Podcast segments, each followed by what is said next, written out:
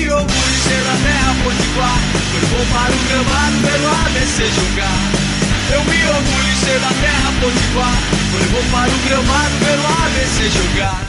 Olá amigos, meu nome é Diego Ivan e estamos começando agora mais um podcast do blog Papo Alvinegro.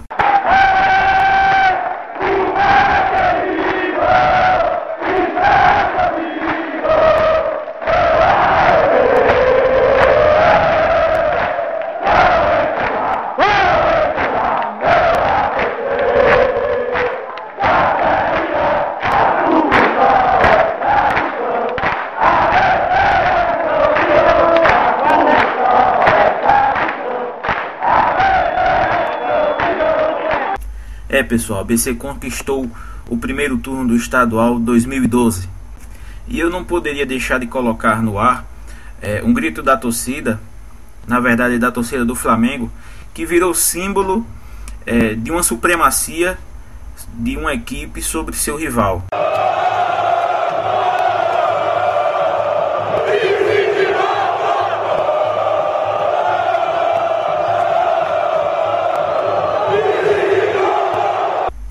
Vamos deixar de brincadeira que nós temos muita coisa para falar a respeito é, desta final vencida pelo ABC por 1 a 0 contra o América. Vitória essa, na verdade, dois jogos em que o ABC venceu por 1 a 0 o América. É, vitórias essas que deram ao ABC, garantiram ao ABC uma vaga na Copa do Brasil do ano que vem, é, em 2013. É, a final, na, a final do, do campeonato garantida e, se numa fatalidade o ABC não vier a conquistar o estadual, coisa que classifica para a Copa do Nordeste, a pontuação de 27 pontos também pode garantir uma vaga, já que a, a equipe que somar mais pontos na classificação geral do campeonato, somando-se a pontuação dos dois turnos, também terá vaga na Copa do Nordeste do ano que vem.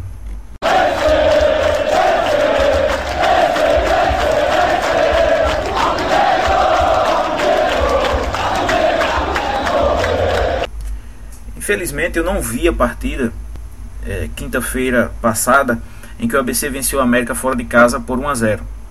O primeiro jogo da final do primeiro turno.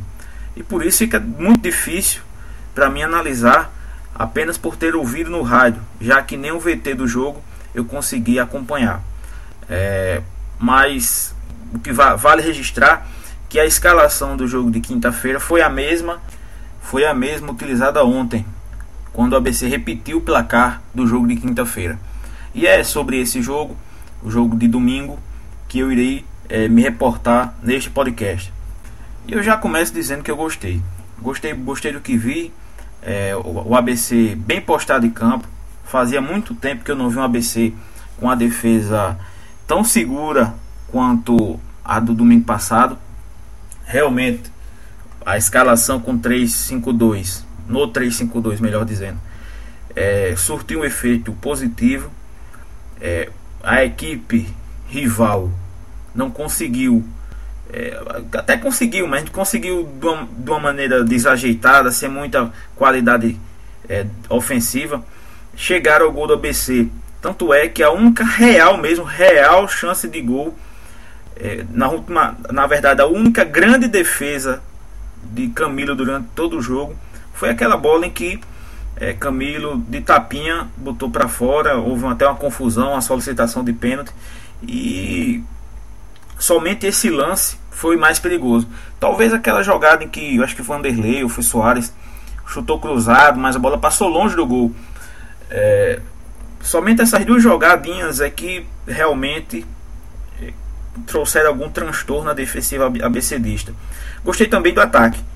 É, o ABC que nas prévias do jogo iria de Léo Gamalho, Léo que não conseguiu passar pelo teste do vestiário, ficou de fora e por sorte de Leandro Campos, é, Adriano Pardal foi escalado no lugar de Léo Gamalho e ele deu passe para o Washington é, no primeiro tempo do, do, do jogo.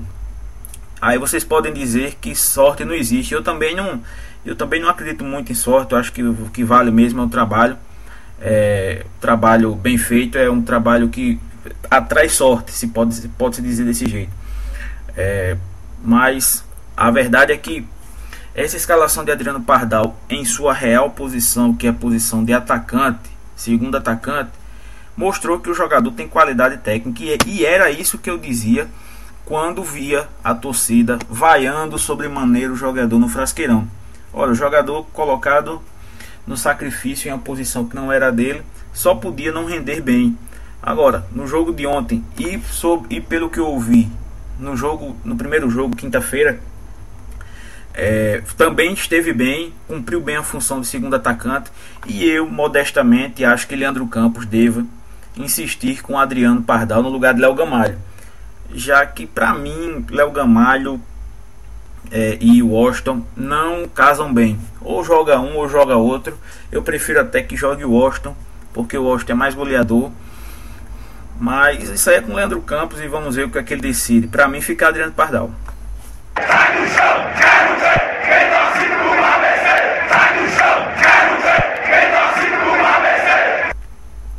Deixei uma pergunta na resenha é, do último jogo e a pergunta era: o sistema defensivo melhorou devido ao 352 ou devido à presença de Alisson?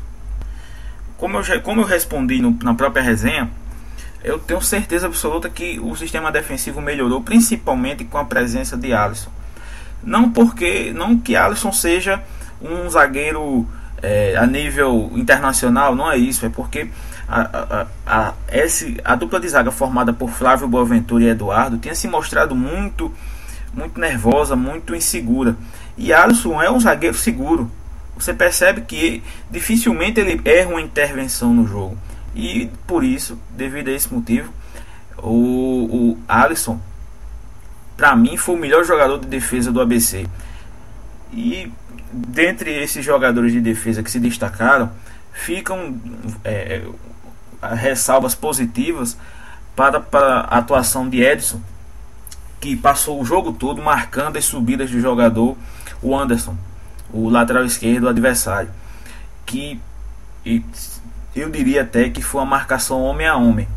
E no segundo tempo, já com o placar de 1 a 0, destaca também a marcação homem a homem que Bileu e depois é, Luiz Ricardo fizeram em Júnior Xuxa e Jairo, respectivamente, ou seja, quebrando por completo o sistema de armação do time adversário.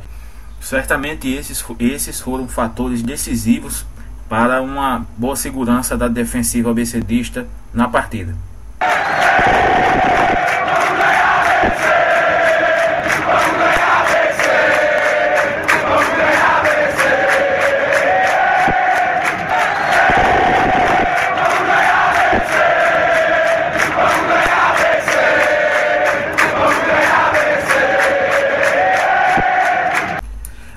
Citar dois jogadores que é, realmente enchem os olhos quando jogam é, e quando jogam junto, realmente o ABC tem atuações de muita qualidade técnica.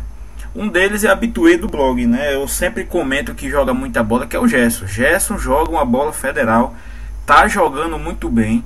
Certamente, eu acho que se você for contabilizar quantos jogos Gerson decidiu, ou pelo menos abriu o marcador em favor do ABC, é, eu acho que Gerson foi responsável por pelo menos 50% dos pontos do ABC nesta competição até agora.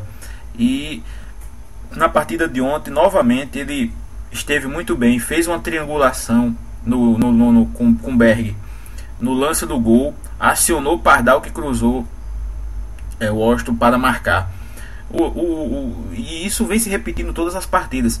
Gerson vem se revelando é, um grande jogador. Na verdade, ele vem recuperando aquele futebol que o fez ser destaque da Copa do Brasil pelo Horizonte e no Campeonato Cearense do ano passado. Já o, o, o Raul, o Raul é mais discreto. Ele realmente ele tem uma descrição na partida. O torcedor que estiver esperando jogadas mirabolantes e é, jogando e Raul aparecendo o tempo todo, talvez se decepcione com o futebol, mas a verdade é que Raul, quando consegue fazer das suas, deixa qualquer um na cara do gol. Quem não lembra daquele lance que Raul achou Pardal no meio da zaga do América, numa jogada em que Pardal é, chutou a bola em cima de Fabiano e que se Pardal tivesse um pouquinho mais aceso no jogo, naquele momento, ele teria percebido a chegada de Washington que vinha de trás, livre, livre, poderia se tocar de lado e o Washington só completaria para o gol. Isso com 5, 6 minutos de jogo. E, e, e, o futebol de Raul é isso aí. Ele, ele, o, o, grande forte de Raul é aquela flutuação que ele faz na entrada da área. Ele, ele preenche um espaço ali na entrada da área que é perigoso para o time adversário, tanto em suas enfiadas de bola quanto nos arremates de fora da área. Cansei de ver Raul no passado no Asa fazendo dessas, dessas jogadas e resolvendo as coisas para o time alagoano.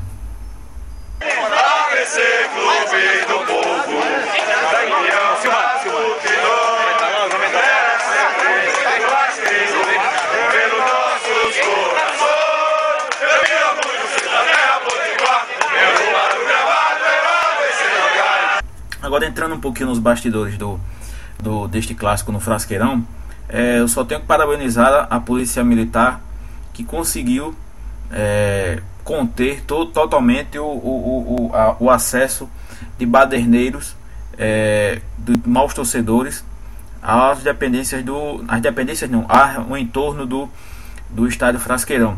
Não se notou nenhum incidente de gravidade alta, apenas é, algum contratempo, mas que nem merece crédito durante a chegada e a saída do torcedor.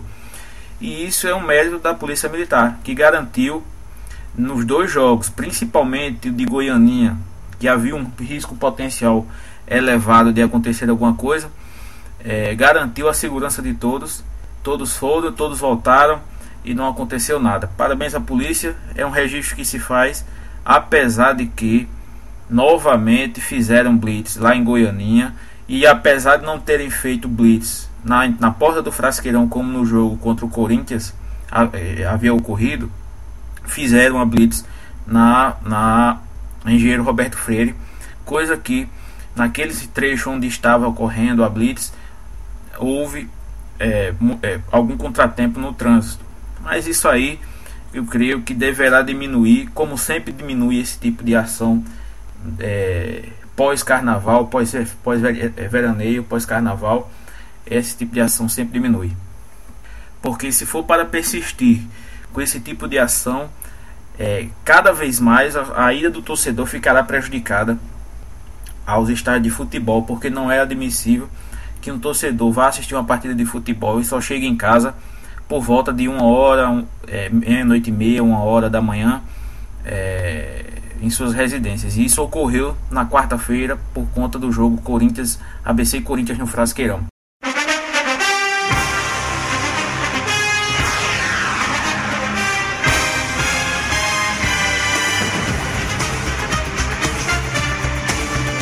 Momento Sérgio Alves é aquele momento em que o blogueiro reconhece o seu erro. Então, que os babacas que me criticaram tenham humildade e me peça, me peça desculpas, porque eu mereço respeito como eu respeito todo mundo. O momento Sérgio Alves. O segundo momento Sérgio Alves do, do podcast é, só pode ser para Leandro Campos. Eu tenho que tirar o chapéu eu que sempre reclamei que o Leandro Campos não fazia variações táticas e, e é, que não mudava o time, que não apostava em alguns jogadores. Tudo bem que dessa vez ele foi forçado, devido às contusões, em apostar em, joga em alguns jogadores. Mas ele realmente mudou o esquema tático do time, passou do 4-4-2, foi para o 3-5-2. Houve uma melhora eu diria, acentuada no desempenho defensivo da equipe. Houve uma melhora, melhora não, houve até um diminuir um pouquinho o ataque, mas se justifica, já que mudou o esquema, o, o entrosamento pode não estar perfeito.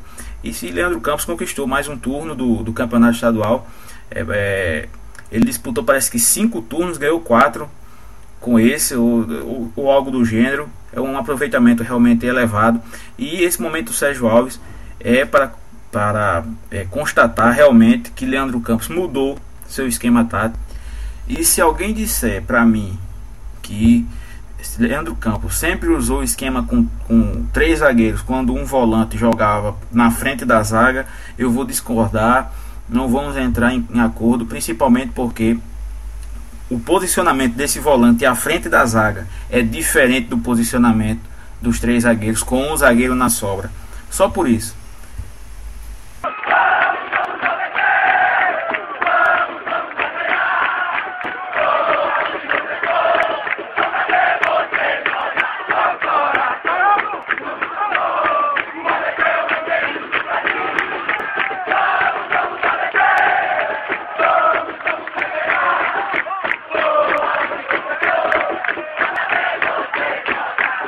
É isso, pessoal. Segundo turno já, já à vista. Estamos chegando é, ao final do nosso podcast, mas vamos pincelar rapidamente o segundo turno. A BCI começa o segundo turno prometendo fazer um revezamento de jogadores, até para preservar os jogadores que sofreram um estresse é, de partidas seguidas nesse primeiro turno sem preparo físico. Deveremos ter, pelo menos acho que talvez, é, segundo informações do clube, são acho que três ou quatro partidas as primeiras três ou quatro partidas desse turno, o ABC deverá fazer um revezamento de jogadores até para recuperar quem estiver machucado e preservar quem está para se machucar e talvez talvez a, a, a, o time precise da compreensão do torcedor para não é, haver críticas demasiadas. o segundo turno começa nesta quarta-feira. O ABC pega o Baraunas em casa, é, 8h30 da, no, 8 meia da noite. Tá todo mundo convidado, evidentemente, e o ABC vai em busca de mais um título do, de turno e se ganhar esse turno direto, vence o, o, o campeonato estadual de lavada. E é bom o ABC somar o maior número de pontos possíveis para novamente chegar em condições de disputar o título do turno. Um abraço a todos, até a próxima semana e tchau.